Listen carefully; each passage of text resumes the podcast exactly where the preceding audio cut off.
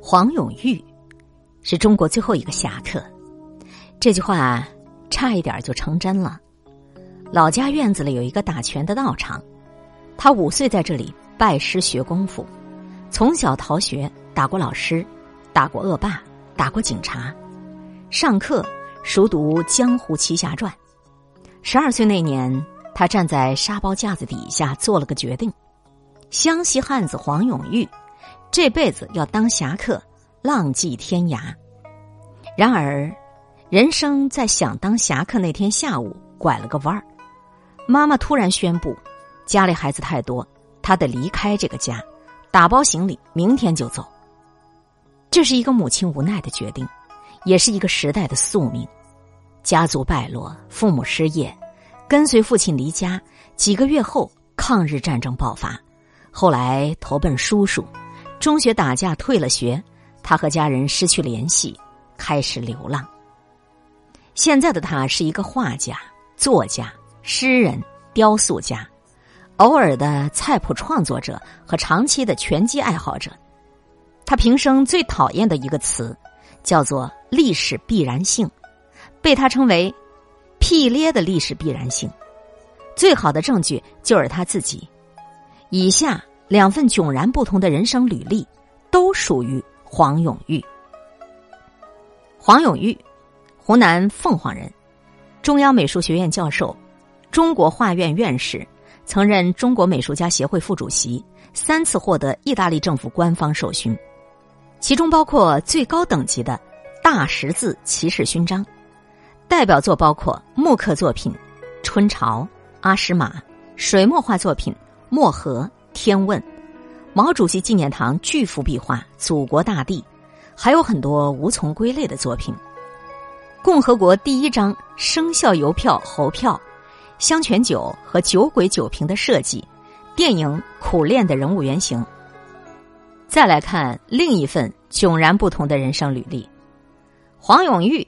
湘西流浪汉，爱好打架、逃学，偷吃爸爸做的鹌鹑脑壳。初中留级五次，因打人退学。烧过瓷器，做过棺材，在小学、中学、大学当过老师。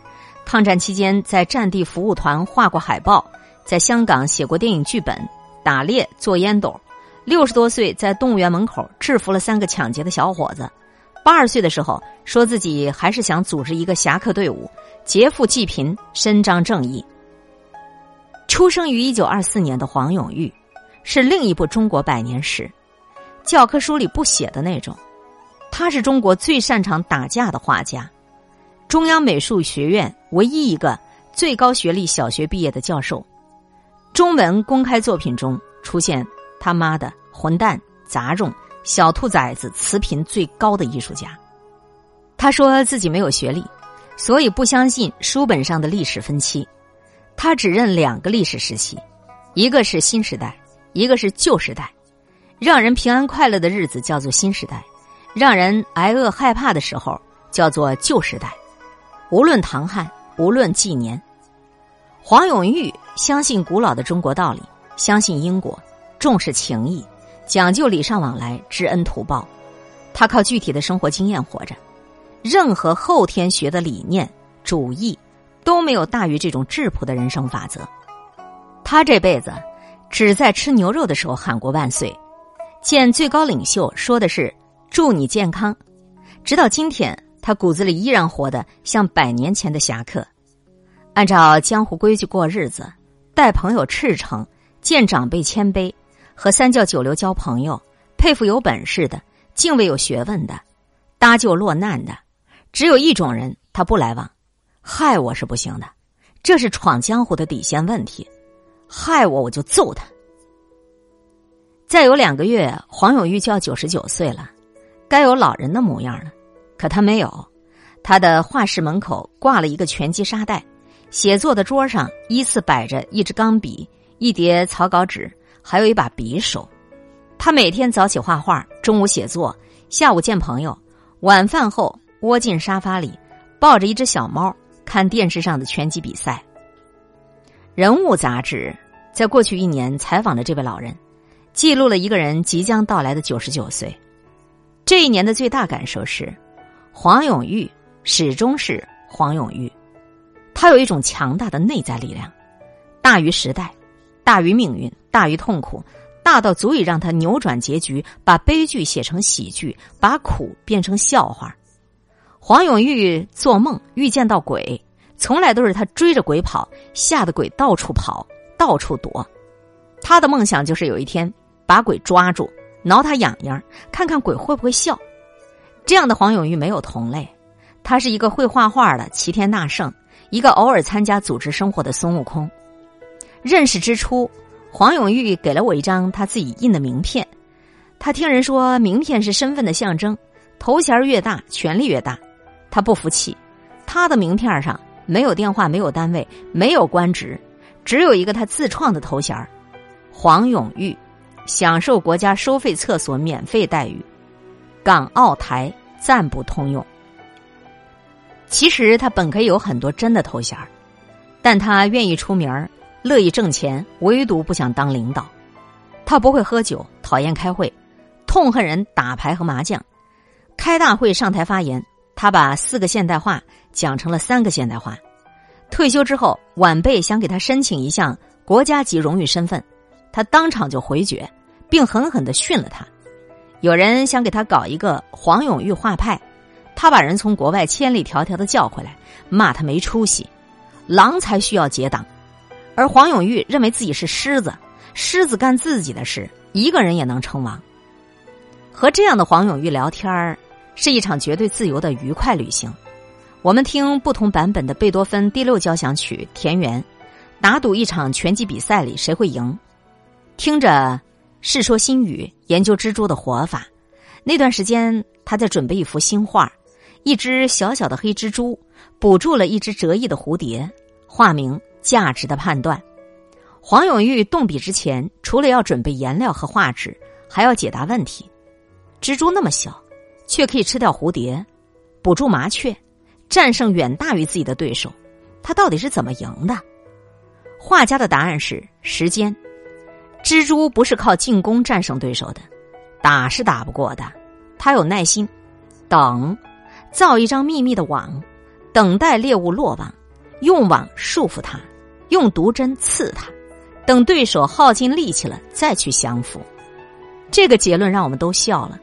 原来蜘蛛还懂《孙子兵法》呢，知道强敌是不可战胜的，胜的唯一方法是躲起来活着，等敌人自行灭亡。有时候，我们也讨论恐惧。我告诉他，我最大的恐惧。就是苦会再来，他让我记住两句话。第一句是：历史不会重现，因为改变往往会以我们想象不到的样子发生。第二句是：一切都会过去。你要记住啊，任何苦都会灭亡，只有这件事儿有个时间问题。我是看不到那一天了，但你可以。你要好好活着，好好吃饭，做好自己的事。活到那一天，这个过程你可能会遇到难处，遇到很多荒谬和可笑，你就把它当做一种观察。人还能这样呢？还能有这样的事儿呢？你要把他们当成笑话记住，等到将来写出来讲给人们听。日子过去是这样的呢，多有意思啊！黄永玉不思考为什么，人为何作恶，恨从何而来，江湖人不琢磨这些。人心险恶，是非多变，这本来就是江湖底色。黄永玉信奉的是一种打架的哲学，不必分析这拳头为何挥过来，重点在于应对，见招拆招，把命活下来。在每个难关都想办法笑，把痛苦熬成笑话，这就是他的活法，一种笑的方法论。小时候放学回家，他围观弟弟打架，局面一度激烈焦灼。